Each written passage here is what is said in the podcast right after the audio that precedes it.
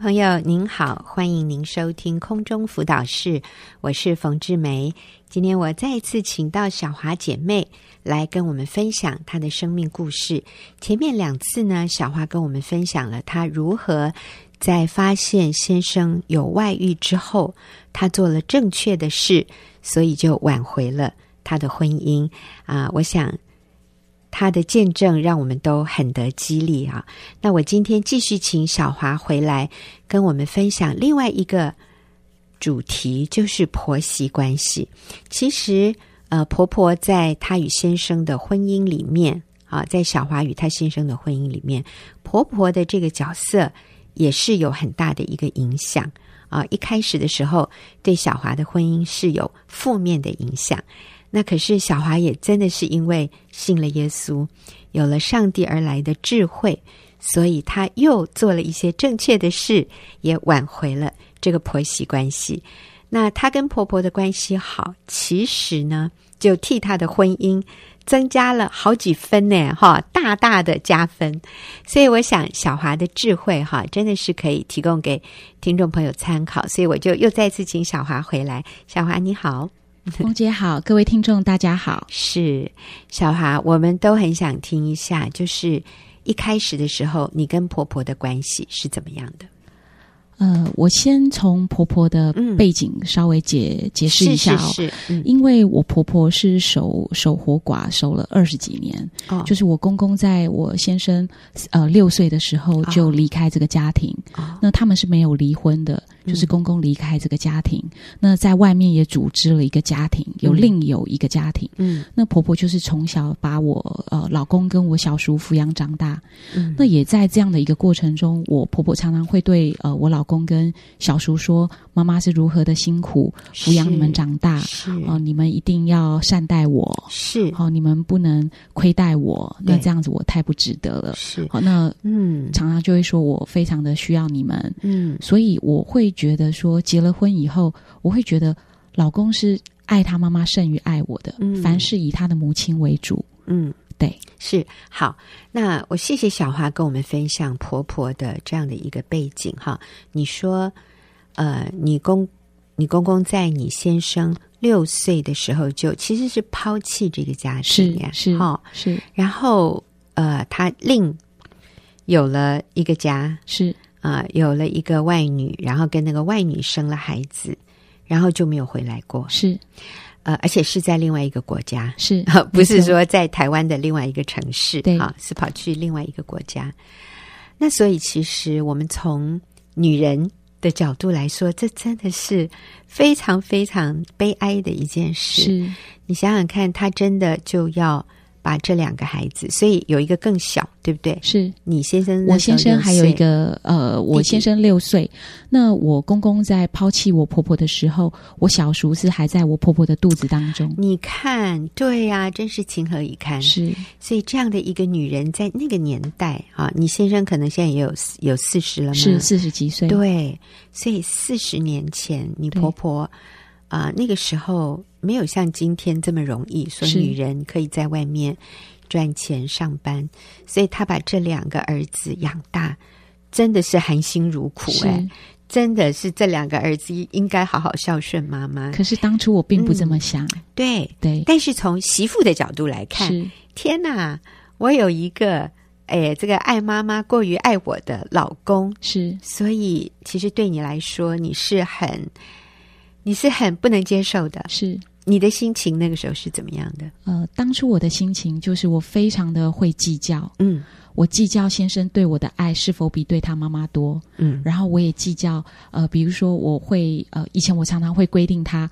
不能拿给妈妈太多钱，因为我们自己还有房贷要缴。嗯，那怎么可以？我们自己还有这么多房贷要缴，嗯，你还给妈妈这么多的钱？嗯，所以我觉得他给妈妈的钱越多，就是瓜分了我们这个家的资源。嗯，所以我常常会对他在这部分有很多的要求。嗯，是是，所以你先生被夹在中间，他也好痛苦。是，所以也难怪他会有外遇，是因为他跟外女之间，哎，就没有这样的一种。冲突、呃、对，没有这样的一个冲突点，不过其实那也是一个假象了，是啊、哦，那只是因为没有婆婆夹在中间，但是感受上她会觉得跟外女在一起，她比较没有这一层的压力。是，那我想外女如果是够。诶，够够怎么样？够聪明的女人，她搞不好还会去讨好你婆婆嘞。是啊、哦，还让婆婆觉得，诶，这个女孩子对我比较好，我媳妇对我比较不好。我看很多个案最后也是这样，就是这个婆婆还觉得那个小三比较好啊，小三比较会做人。那其实这些都不对了哈。但是我们回到你跟婆婆的关系，所以那个时候你跟婆婆会互动吗？很少互动，嗯，那其实婆婆也对我不是那么的满意，嗯，因为那时候我们刚结婚的时候，买房子是买在我娘家附近，嗯，所以婆婆根本觉得是我抢了她的儿子，没错，所以婆婆对我是非常的冷漠跟冷淡的。是，我觉得她也很计较，是。她心里也在算，她儿子好像爱你比爱他多，是。你虽然觉得是先生爱。婆婆比爱你多，可是她妈妈的想法就是婆婆的想法是哪里？我儿子爱你比爱我多，是，所以这两个女人都在吃醋。哈，那个我不久之前我在国外啊，然后也是讲了一堂啊，我对妇女讲了一堂叫做婆媳关系，然后就有人递一个纸条来问我一个问题，这个问题就是。媳妇无理取闹，我该怎么办？你知道，我看到这个问题哈，我就觉得我需要先跟这个婆婆讲几句话，因为她说媳妇无理取闹，所以我就在台上。那我当然我也不知道是谁问的，有三百五十个人在那个营会里，我就说：嗯，这位婆婆，你说你的媳妇无理取闹，那我要先告诉你，你的媳妇如果有情绪化，啊、在你认为他在胡闹，其实他不是无理哦，他是有理的，他是有理由的。如果我们去了解媳妇背后，他是为了什么原因，然后他今天有这种情绪化的表现，你就不难同理他，你就不难了解他，你就会发现说。哦，原来我媳妇是这样想的。原来这是我媳妇的感觉，就是我们要设身处地，把自己放在对方的角度去想。那当然也会有媳妇问相同的问题：如果婆婆无理取闹怎么办？那我也要对媳妇讲相同的话。你的婆婆，如果你认为她在胡闹，她不是胡闹，他是有理由的。如果你可以去寻一些轨迹，找到。他为什么今天有这些情绪？你就不难发现，啊、他这些情绪的反应是你可以理解的。就像现在小华，你坐在这里，你就可以非常客观的说：啊，原来是因为我婆婆在那么年轻的时候就被她先生抛弃，所以她里面没有安全感。她唯一的指望是这两个儿子，是她当然要。耳提面命，叫这两个儿子不要忘记他，不要忘记孝顺他。所以你，你你后来这样的一个观念是怎么改变的？呃，其实就是感谢主，有时候主给我们一个困难磨难。就是要让我们呃学会一些事情哦。嗯、那以前我一直没有办法理解婆婆为什么要这样子做。你觉得她好掌控？是非常的掌控。那我先生跟我小叔就是凡事和以妈妈为重，嗯、很在乎妈妈的感受。嗯、那当我自己经历了，因为我自己亲身也经历了这样子，先生也软弱过，这样的先生背叛你。对，我自己亲身经历了这样子的苦难以后。我突然完全的可以了解我婆婆有多么的痛苦，是，所以在这件事情之后，我对我婆婆的想法开始改变，是。我可以体会到为什么他会这么做，他的不安全感，嗯，然后他的痛苦在哪里，嗯，所以我多了一份同理心，嗯，然后我对他心生怜悯，嗯，所以在呃这件事情之后，我的我对我婆婆的想法完全改变了，是。我常常会跟我先生说，妈妈真是不简单，对，真的很辛苦，是。你应该要对妈妈好一点，多给她一点，是，甚至像现在我先生的心愿，就是当妈妈七十岁以后，嗯、他要每一年带妈妈出国一次。嗯，那我觉得这竟然是先生的心愿，我就要帮他成全。是，所以现在每年我婆婆七十岁以后，我们真的每年我们都会规划一次国外的旅游，然后带着婆婆一起出国。是，那很多人会说：“哎呀，你怎么愿意夫妻两个出去度假旅游，还要带着一个婆婆啊？你疯啦你！” 可是我都会觉得。没有什么事情比成全先生的心意还要来的幸福。对，因为每一次出去，我们的规划过程中，看到先生心满意足，嗯，然后我也就觉得心满意足了。对，你知道吗？对婆婆好的女人是最聪明的，因为你对你先生的妈妈好，你看你先生会不会疼爱你？你看你现在会不会感谢你？他都不晓得要怎么样向你表达感恩呢？所以懂得孝顺婆婆的媳妇是全世界最聪明的女人，是 因为你绝对不会输。是你赢得的不只是婆婆的心，你也赢得了你丈夫对你的疼爱。这真是一个成熟的生命哈！当我们的生命越来越成熟，我们就越来越能够体谅别人，越来越能够有同理心，从别人的角度来感受他的感觉是什么。你知道，一个不成熟的人，他的一个非常明显的特征就是他无法去体会别人的感受，他只在意他自己的感受。那我发现小华真的是，当你生命一成熟成长。所有的人际关系就开始转化哈。那现在我要请你说一下你跟你妈妈的关系。嗯，呃，我跟妈妈的关系哦，以前我们只能说是水火不容。这么严重，有一段时间，甚至因为弟弟，因为我我我先解释一下哦，嗯、就是。是因为我自己也是生长在一个还蛮破碎的家庭，就是我爸爸也是在从我我有记忆以来，就是我小学以后，小学一年级以后，嗯、我爸爸也就是呃没有回家的。哎呦，对，那所以我自己母亲也是这样子的一个状况。那但是因为我的父亲是一直有在跟我们保持联络，他只是人没有回家，嗯、但他对家庭的付出一。些经济的支出对我们的关系是不曾断过的，是，所以我对于母亲的这一块爸父亲的背叛，我个人比较没有那么深的感触，因为对我来讲，爸爸都是还有在为这个家付出的，嗯，所以我比较没有办法去体会妈妈的被背叛的心情，嗯，那在这样的环境下，妈妈就非常的，妈妈会觉得弟弟很重要，嗯，弟弟是他挽回跟爸爸婚姻的一个很重要的一个媒介，所以还是中国人这个重男轻女的观念哈，我替你生了一个儿子，是，可以传宗接代的，是，所以这个儿子是我的筹码。对，那妈妈的这个非常重男轻女的这样的事情，呃，从小就不断的在很多大大小小的事情上演，所以不断的刺伤我的心。嗯，那我跟妈妈的关系常常就是非常的负面，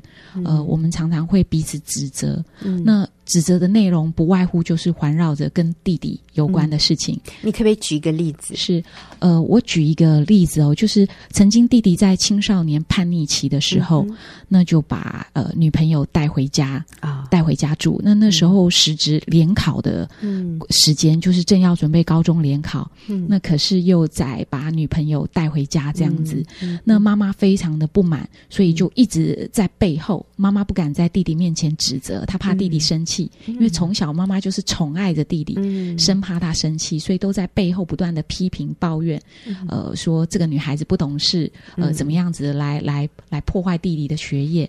嗯、那我听了就会也很生气，嗯、所以我想说妈妈不敢指责，我就跳出来指责。嗯、那没想到当我指责的时候，弟弟非常的愤怒，嗯、那跟我有很大的姐弟有很大的争执。嗯、那在这样争执当中，妈妈竟然立刻跳出来说。小华，你凭什么这样指责弟弟？哎呦，是，嗯、就是类似这样的事情，嗯，常常上演。只要我跟弟弟有争执，妈妈、嗯、一定不管三七二十一，嗯、然后就一定会跳出来说：“小华是你的不对，嗯，你不应该这样对你弟弟。”嗯，或者妈妈常常也会挂在嘴边说：“呃，以后我们家里所有的嗯。财产都是弟弟的，嗯、你们不能回来分。”嗯，女孩子嫁出去就是嫁出去了，嗯，类似这样的事情，嗯嗯。对。所以导致呃心里我对妈妈有非常大的一种排斥感。是，那还有一个，嗯、妈妈常常跟弟弟讲电话的时候都是非常的温柔啊，那对我我讲话的时候就是非常的呃不耐烦啊，那这一切都是伤害我的心很大。嗯，所以我几乎跟妈妈是呃只要讲话几乎都是指责居多，互相指责。哎呦，是对。可是其实这样你们也很痛苦，是。你也不喜欢这样的一个关系，是。但是后来有改变呢，是。嗯，那感谢主哦。嗯，那我觉得当我经历了跟先生这样的事情，那我也也体会到我婆婆，除了体会到我婆婆的苦以外，嗯，我也能体会到妈妈的辛苦。是。那再来还有认识主以后最大一个。呃，转变就是我知道我人生的顺序是什么。嗯，以前我会跟妈妈计较，呃，为什么给弟弟那么多？嗯，那给我就这么少？我会去计较妈妈的、嗯、的资源分配。那可是当我知道我的一切是从神而来，是神是我的优先顺序。嗯，所以我知道妈妈并不能给我什么，能给我的是神。嗯，然后我在这样的一个过程中，神也让我看到很多他对我的爱和恩典。嗯，那我心中就开始觉得神的爱充满我。嗯，那当神的爱充满我以后，我知道那个顺序，跟那个关键是神以后，嗯，我反而有多出来的爱，嗯，我我就自然而然的可以。就是去对妈妈付出。嗯，以前我只是在计较妈妈能给我多少，或妈妈不公平给弟弟比较多，给我比较少。嗯，但现在我觉得我不需要妈妈给我什么，我觉得我有很大的余力可以给妈妈，为妈妈付出。嗯，那妈妈也在我这几年下来不断的为她付出，妈妈也被温暖了。啊，所以我跟妈妈现在呃，我们母女讲话是非常的温柔。是是。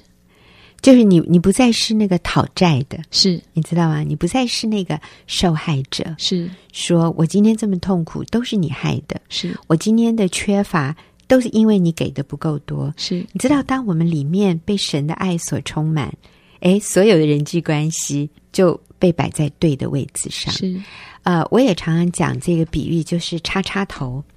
我们人生里面，如果我们把插头哈，如果我是一个电风扇。那我一定要有电力嘛，我这个风扇才能够转动。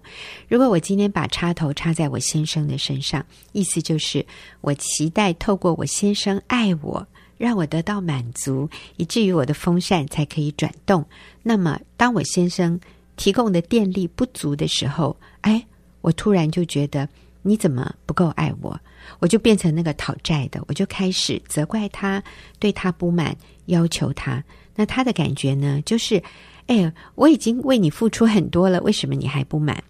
我能给的都给你了，所以这个时候呢，他很委屈，他觉得非常的受伤，所以他就会远离我，他会躲避我，逃避我，所以这两个关系就相行渐远。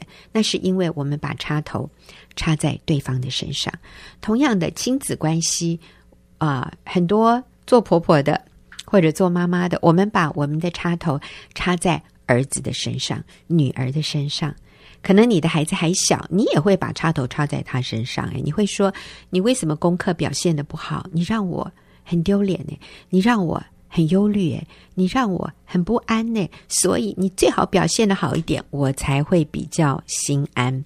所以你开始要你的孩子为你的情绪负责的时候，孩子就感觉到压力好大，他想逃走。”他想躲避，那我们这样的一种插头插错地方，就会造成这些人际关系里面的疏离、压力，甚至决裂。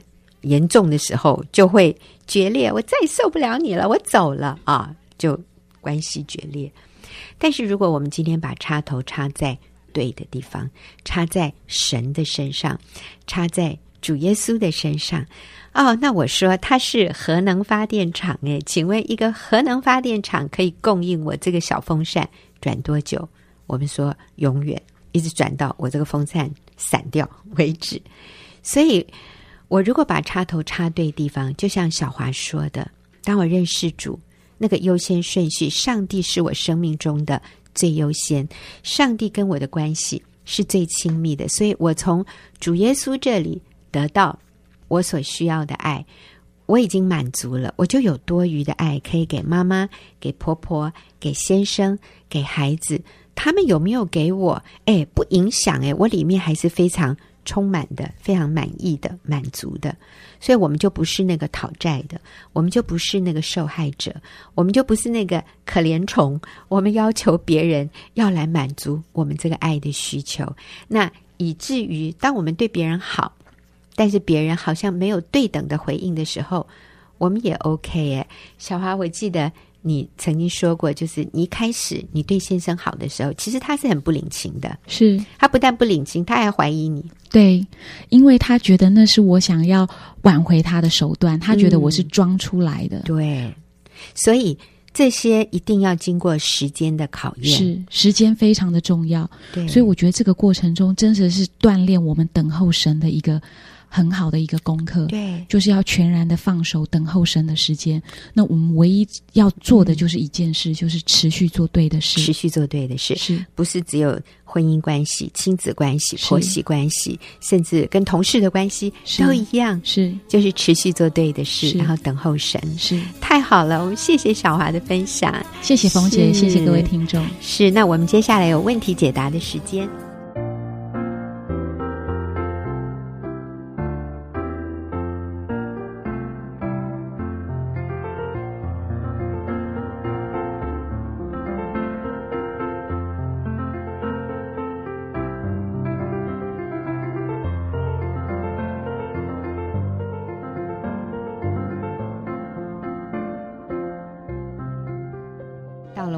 题解答的时间，我们今天要回答的问题哈，那我邀请了我的好朋友秀敏来到节目里面，跟我们一起回答。秀敏你好，你好，OK，秀敏，你告诉我们，我们今天要回答的问题是什么？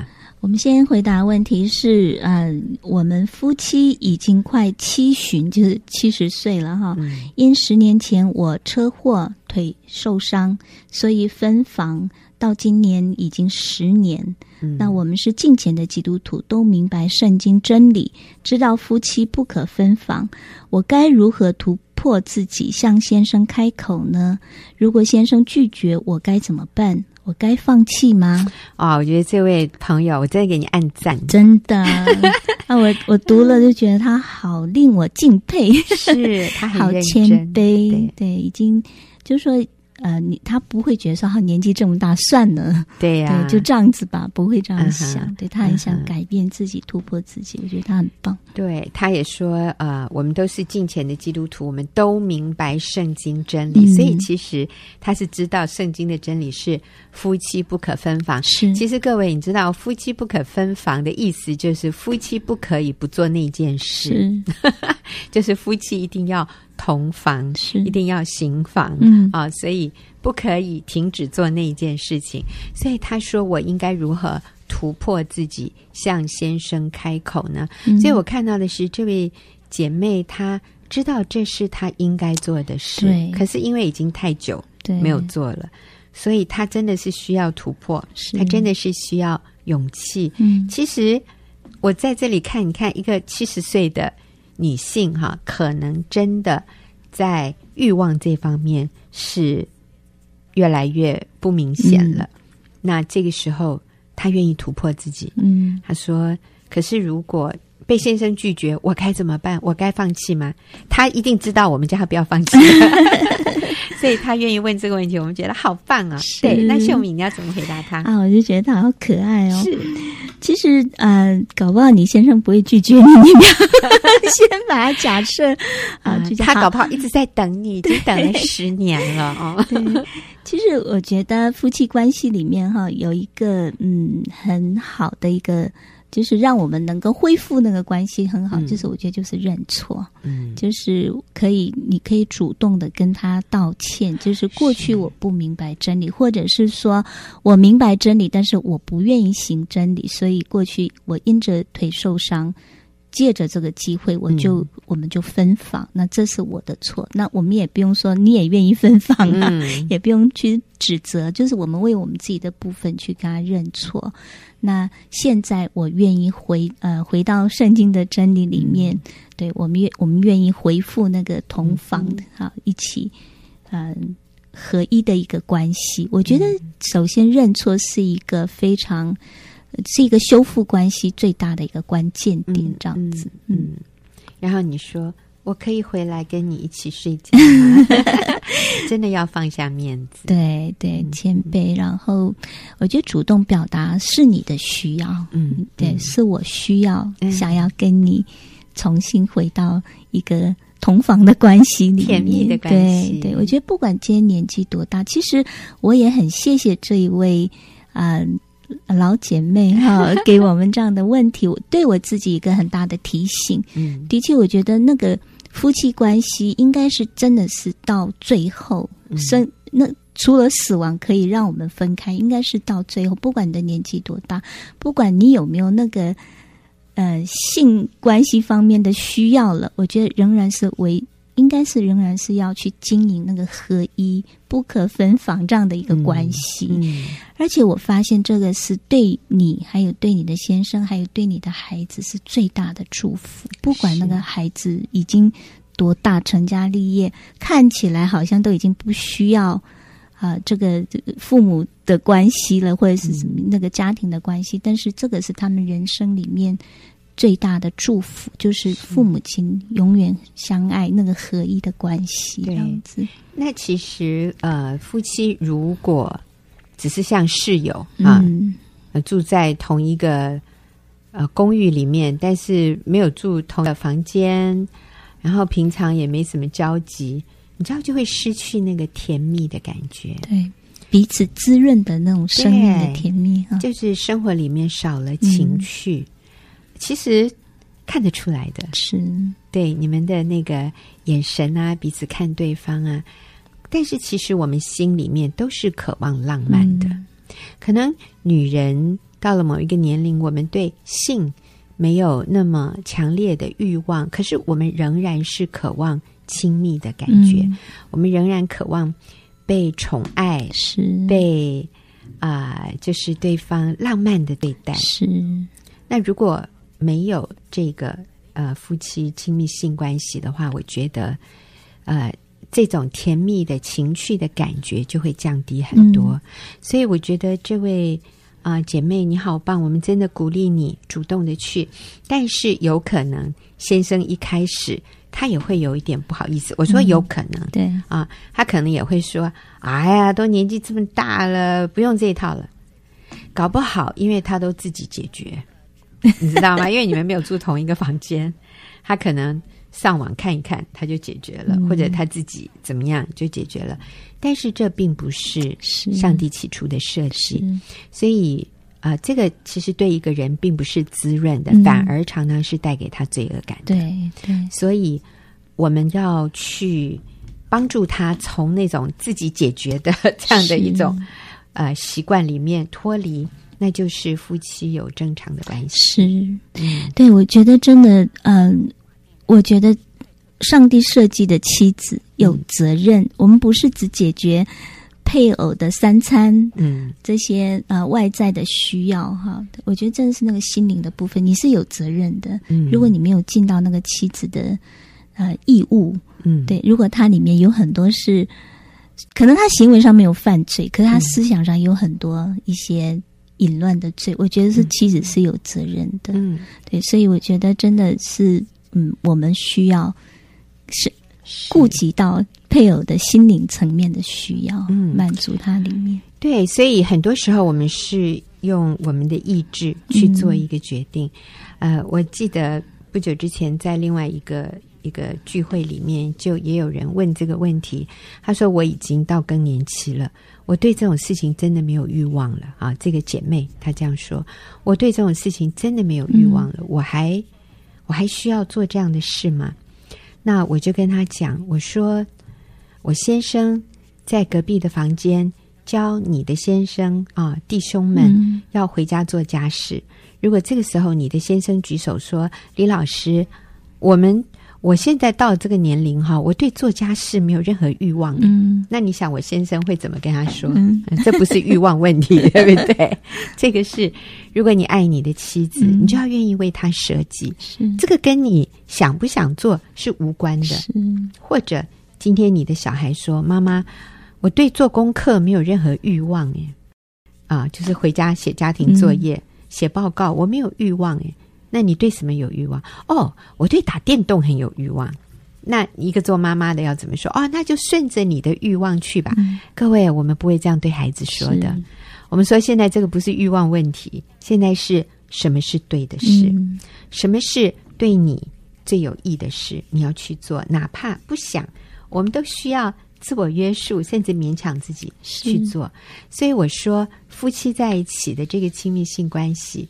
有的时候真的也不能让欲望呵 呵来做决定，而是当我知道我先生有这个需要，我也知道在我们的关系里，如果有这方面的滋润，这个是对我们最有益的，这是上帝的设计。那我就要把我自己的欲望先放下来，有或没有那都不是重点，嗯、重点就是我愿不愿意主动的去取悦我的丈夫。嗯就算他拒绝我，但是因为我知道这个对我们关系是很健康的，是，是很必要的，所以我仍然愿意不挫折、不放弃，是我努力的去取悦对方。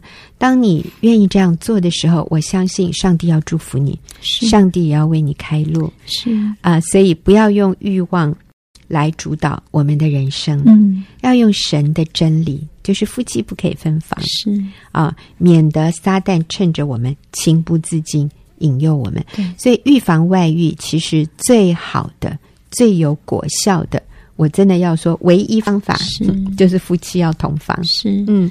是，那我也要想要提醒，就是像年老的这些哈、啊、夫妻里面，很多时候太太会觉得说，呃，我只要顾好孙子，嗯、顾好我的，好像丈夫已经没有那么大的我对他的需要感。嗯、其实我觉得。这个也不是一个真理，对，对，我们还是要以先生为优先，这是永远的真理。是，然后你的孩子、你的孙子，其实是你儿女的 那边的关系。我甚至知道有一些年长的夫妻，他们就是先生在女儿家照顾呃这个女儿的孩子，然后太太在儿子家照顾儿子的小孩，这个也是不合宜的。嗯。好，秀敏，那我们下面还可以回答一个问题。嗯，我们回答哪一个听众的问题呢？这个问题是说，我先生有外遇，我已经原谅他了，也正在等候他的回转，但他向我表明他两边都要，我还需要做什么吗？哦，哎，是来这种，不，我觉得这位姐妹。呃，做到最不容易的第一步就是饶恕，嗯、我觉得他很棒，然后还他很愿意等候回转，嗯、所以基本的真理他是抓住。嗯、对，我觉得她是一个非常明白真理、非常勇敢的一个姐妹。嗯、是，那呃，我想，嗯、呃，我想给这位姐妹一点鼓励，就是其实你并不孤单，可能你会觉得说，为什么这种事情临到我？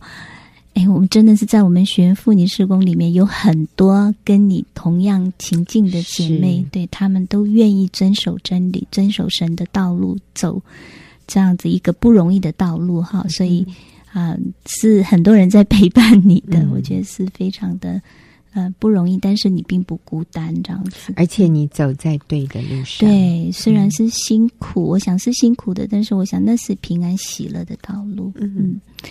嗯所以呃呃，我我想有几点可以提供的部分哈。嗯、第一个就是为你的配偶祷告，嗯，对，他在一个错误的道路上，对，那你可以呃，我们的神是可以帮助他的，帮助你、嗯、透过你的祷告来帮助他的。嗯，第二个我想就是我们还是要有稳定的情绪，嗯。嗯，是嗯、呃，就是如果你是基督徒，你可以靠主喜乐，嗯。那我们的原则就是，我们教导的原则就是，我们不要用哭闹的方式嘛，哈，就是我们是确定自己的价值在基督里面，不是在先生的里面，所以我们的价值不在这个先生怎么对待你，嗯，怎么呃，他可能现在根本就是。对外面的这个外女比较有兴趣，可能对你冷落啊，或者怎么样。可是那个不影响你自己的价值。对，那真的是在呃，我们小组里面有很多这样的例子。嗯，对，那他们也真的是，我觉得最难克服的那个关卡就是这个部分，嗯、就是自我价值的部分。你觉得完全被否定？对，而且你觉得你打不过那个外女，嗯、那个外女太强了。是你在各方面你的条件都没有外女好啊。那可能她比你年轻，她比你漂亮，她比你懂得撒娇。那当然，可能通常很多外女都是没有生小孩的，所以身材都保持的很好。然后我们都已经跟先生生了几个孩子，所以我们会觉得，哎呀，我在姿姿色上比不上那个外女，所以会有很深的。自卑感，对，被否定的感觉。所以秀敏，你说，其实，在这种情况下，通常最大的一个问题是我们自己那个自我价值感的失落。是，是所以这个我们一定要在主里面再次确认。对对，嗯、我觉得这个部分如果突破哈，其实好像问题就比较真的是好一半，这样子在那个这种外遇风暴里面是好一半的问题，这样。嗯，那。呃，还有就是，可能在这个阶段里面，先生会讲一些非常多的谎言，让你打击你的信心。嗯、那我想，对，有些是出自于他们自己自己里面的一些，我觉得是最带来的那个恶恶、嗯、言哈。嗯、可是有些是他们真的不知道他们在说什么。嗯，所以我想，嗯、呃，如果。呃，鼓励这位姐妹，如果你没有一个这样的支持性的那个小组的话，嗯、可以加入这样的一个是，就是合乎真理的一个小组，是就是鼓鼓励你不走离婚的道路，而是用挽回的道路，这样的一个小组。对，因为真的靠一个人，我想不容易。你要对抗这样的一个谎言是不容易的。嗯哼，所以如果可以的话，你可以在你的教会或者是在。对，附近你可以找一个这样的一个小组来支持你一起走。嗯，嗯，好。然后，嗯，我们通常遇到的一些状况就是会去向家人告状。好，那像我的小组里面有个姐妹，就是她会找家人哈来，就是来成为她的支持啦。那我觉得这个是，嗯，这个是对你们的婚姻关系是很大的一个。损害，我觉得是一个很大的亏损，嗯，因为，呃，你先生在你的家人面前，真的就变成一个罪人。嗯、当然，他本来就有罪了。那、嗯、我的意思是说，他会更没有办法，嗯嗯，失他就失去颜面了。对，我觉得那个自尊，他很难回头面对你的家人。对，对我，我记得有个姐妹，她很棒，她说她要为她先生铺回家的道路。嗯，所以我们要用正确的方式来。帮助先生，如果你真的要挽回，你真的是要做对的事情，这样子，嗯、所以不要，所以不要找家人诉苦。对，如果你真的里面有很多这些需要讲的，嗯、我觉得小组是一个很好的一个帮助。小组对，我觉得这也是证明我们是一个独立的家庭，嗯、我们不要有什么事情就回到娘家去诉苦，嗯、求娘家的帮助，因为。哎，我现在自己有孩子，如果我的孩子发生一些困难，我一定是挺他，不是挺这个，这是人的天性。对，嗯、我觉得是很难的。你让你的父母很难不袒护你，对，很难不会去责怪你的先生。嗯、对，其实你很痛苦。但是你的家人听到你这样子的，好像被错误的对待，嗯、他们的痛苦是比你还加倍。是，所以有的时候你自己都走出来了，他们走不出来。对，对，所以你想复合，他们都拦着你，你不要去。那个那个人不值得，不值得你这样。对，对，所以我们后来发现，很多走复合的路上，遇到最大的拦阻的是自己的亲人。是，嗯。或者是说，我们也不要把这种情绪带给孩子，嗯，因为有些时候可能你已经健康了。要像我，我最近就是我们另外一个小组一个姐妹也是这样子，她已经稳定了，可是她的孩子一直有受害者情节，哦、就是在学校在干嘛，就是有一些很自怜的状况出来，嗯、所以。孩子是无法承受这些的，所以也不要把这些东西带给孩子。嗯、我们真的是需要靠主，然后有个健康的支持团体这样子。嗯，嗯好。那还有一个就是，我觉得还是你就是做你平常做对的事情。嗯，好，就是持续的持续做对的事，对，持续做对的事情，就是敬忠顺服、仰慕、尊重先生。嗯，所以也不要去查，也不要去呃去问呐、啊。嗯，有些时候像我说，我们小组那个姐妹，她就是因为一直追查，一直查，最后她先生就很生气，就有一点暴力的行为出来，因为她先生觉得你为什么这么不尊重我？嗯，所以我觉得这些你可以不用去做。嗯，那上帝如果哎，要让你知道就知道，让你没有让你知道。嗯、对，有些时候我们自己去查，有些时候知道那个真实的情况是很不堪的。嗯、对，我觉得是就是不要去问，所以持续的做敬重顺服、仰慕丈夫，然后持续的向他表达爱。其实我觉得就是做你平常做的事情。嗯、对，嗯哼，好，所以。啊，刚秀明讲了很多，但是至于说我先生说他两边都要，嗯、那我要怎么回应？对，这就是接下来我们不仅说接纳他，然后持续的爱他、仰慕他，我觉得还是要跟他说真理。嗯，对，我们要让他，我们要设立那个界限，让他知道这个是罪，嗯，这个是对他，其实对外女，还有对我们这个家庭、嗯、对孩子都是不好的，所以他没有一样是。好的，这里面没有一件事情是好的，嗯嗯、所以我们要让他知道，你这样做是一个伤害的，嗯、是一个不对。嗯、但是我们不需要用对立的方式，嗯、一样的，我们不需要用激烈的手段。对，对，我们也不就是同样的，就是我们不要用轻视，好像他现在罪里面，所以我们就轻看他。我们也不要，我们就是用。坚定温柔，嗯，所以这个就是跟基督的价值有关。我们在基督里面的价值，嗯，对，所以我们需要告诉对方说：“嗯、我绝对不同意你脚踏两条船，是。我无法接受这件事，而且脚踏两条船绝对是是错误的，是。这是一个罪。所以我们可以。”清楚的表达，对，我觉得有些时候，像我我观察我们小组那位姐妹，有些时候她会想要好不容易维持那个关系，她、嗯、不想去破坏这个。她、嗯、如果讲重话，她先生会生气或怎么样。嗯、我觉得，但是我们还是要学习去。设立那个界限。对，嗯、那讲这些话的时候，就不要怕他生气。对，他可以生气，他可以决定要生气，但是我仍然要清楚的表达这个立场，对，而不是让对方以为是我们同意他可以脚踏两条船，是，是我们该敬重顺服的，我们做我们该做的，我们也不去告状，我们参加很好的支持团体，可是，在同时，我们需要。过一阵子就让对方知道说，我是不认同你这样的行为的，所以我等你回头，是，而不是说其实我已经默认了，不是这个意思。嗯、好，那今天非常谢谢秀敏的回答，也谢谢听众朋友的收听，我们下个礼拜再会。